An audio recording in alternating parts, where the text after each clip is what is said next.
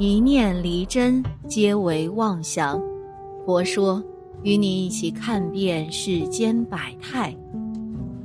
端午节呀，是一个历史悠久的节日，源于春秋战国，距今呢已有两千多年了。对于端午节的由来，民间也有很多传说。主流说法当然是源自于为了纪念屈原了。屈原投身于汨罗江之后。楚国民众为了不让鱼虾毁坏屈原的尸首，就把蒸制熟的饭团、煮熟的鸡蛋扑通扑通地扔进江里，起到转移鱼虾注意力的作用。把鱼虾喂饱了之后，鱼虾就不会去毁坏屈原。由于饭团遇水即散，采用植物的叶子把饭团包裹之后再丢进江里，这也是粽子的由来。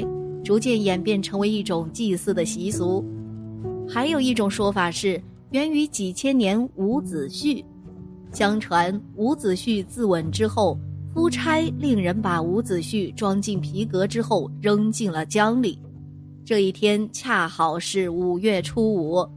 后来民间为了纪念伍子胥，逐渐就形成了端午节。另外一种传说呢，是纪念东汉著名孝女曹娥。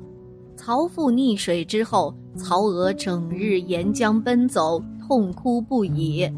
在曹父溺水之后第十五天，曹娥投身江中。后五日，也就是在五月初五，曹父从水中浮起。这一事迹逐渐成为端午节。民间把端午节称之为“毒日”，是全年对于身体不宜的日子。为什么端午节称为毒日呢？这也是有很多传统说法综合而来的。端午节天气热，五毒醒来不安宁。端午节来临，也是毒虫开始纷纷活跃肆虐的季节。这里说的五毒呢，指的是传统五种毒物，分别指的是毒蛇、蟾蜍、蝎子、蜈蚣和壁虎。也有说法呀，五毒没有壁虎，但多了蜘蛛。其实这是源于武侠小说。其实原本的民间五毒并没有蜘蛛，只不过被五毒教发扬光大，深入人心了，很容易让人觉得五毒之中就应该有蜘蛛。毒虫肆虐，过去的居住条件有限，再加上环境的原因，毒虫很容易就会进入家中，造成一定的危害。所以，端午节插艾叶的习俗，一方面就是为了防范五毒。这里说的端午节是毒日，一方面指的是端午过后毒虫开始增多，但这并不是端午是毒日的主要原因。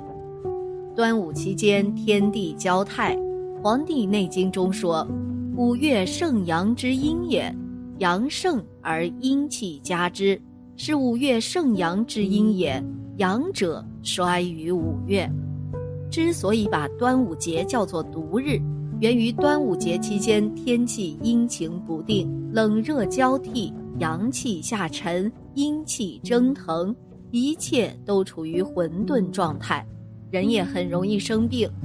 五月呢是人身体最为虚弱之际，很容易就会遭到各种疾病的困扰。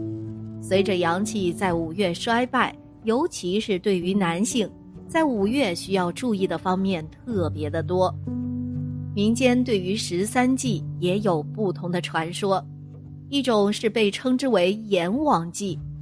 相传呐，阎王原本有十三个儿子，阎王跟人口无遮拦打赌吹牛，说自己因为有十三个儿子，即便是每月死一个，一年也是死不完的。但这种过于狂妄的话很容易遭天谴，所以阎王说完这句话之后，他的儿子每月都会死一个，而且相隔都是二十八天，没有一年他这十三个儿子呀就完犊子了。后来世人就把阎王十三个儿子去世的日子称之为阎王祭，或者是十三祭。还有一个传说呢，是出自于唐僖宗时期的四大堪舆名师之一杨云松。杨云松用毕生所学的堪舆之术为黎民百姓造福，多次救百姓于苦难之中。但杨公的所作所为也被一些歹毒坏人所视为眼中钉，不断的谋害杨公。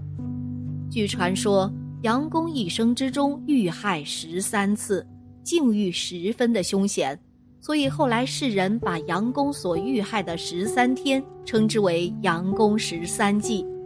杨公十三祭跟阎王祭其实日期相同，分别指的是农历的正月十三。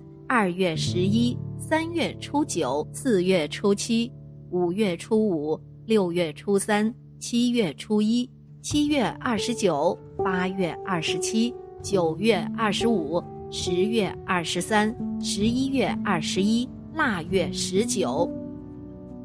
五月初五呢，恰逢十三季之中的第五季，这一天是不宜行使欢乐喜庆之事的。因为日期凶险毒恶，所以端午节在民间呢也就被称之为毒日、恶日。在端午节期间的民间禁忌也就出现了很多，直到现在呀，很多农村地区依然延续着这些习俗。像笔者这里的河北邯郸，每年端午节的时候也有这样那样的说法和讲究。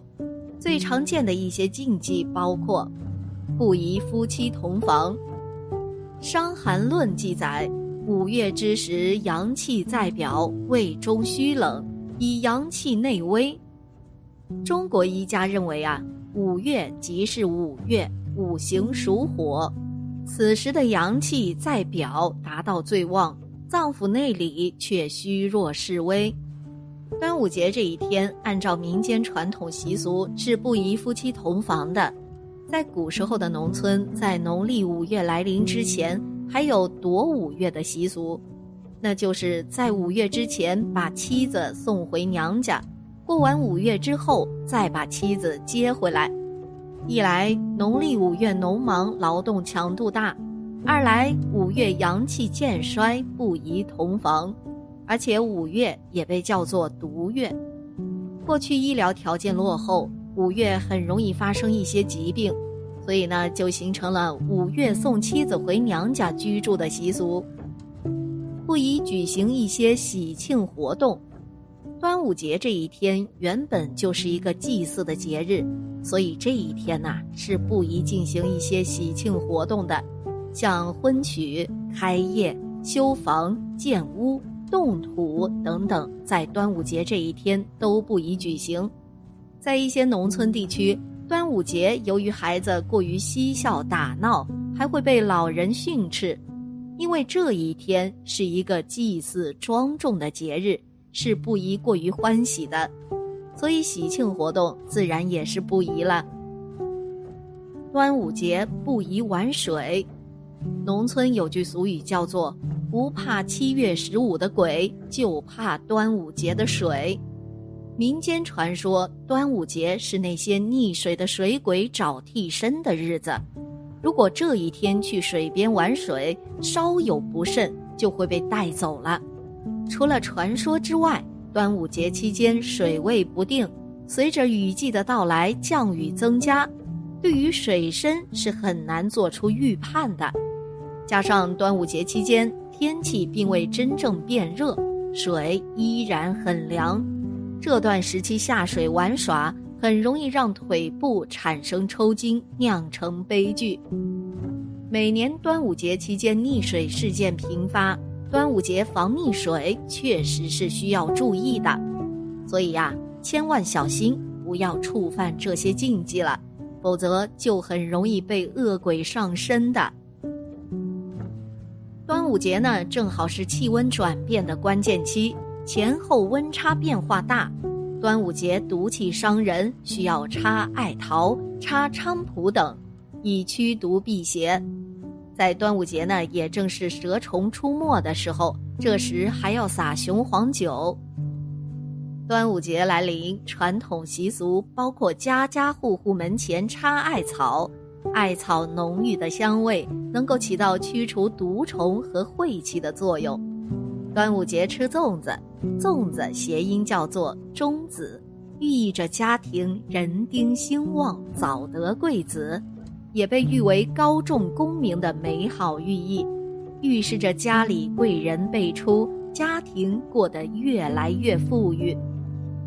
在这欢庆端午节的时刻，在享受这个节日所带来的欢乐和开展这些活动及吃这些美食时，我们呀也应该着重注意端午节需要我们注意的事项，这样呢，我们才能在这个我们期待已久的端午节里过得更加的如意和开心。好了，今天的节目呢就到这里了。希望此次相遇能给大家带来收获。如果您也喜欢本期内容，希望大家能给我点个赞，或者留言、分享、订阅。感谢您的观看，咱们下期节目不见不散。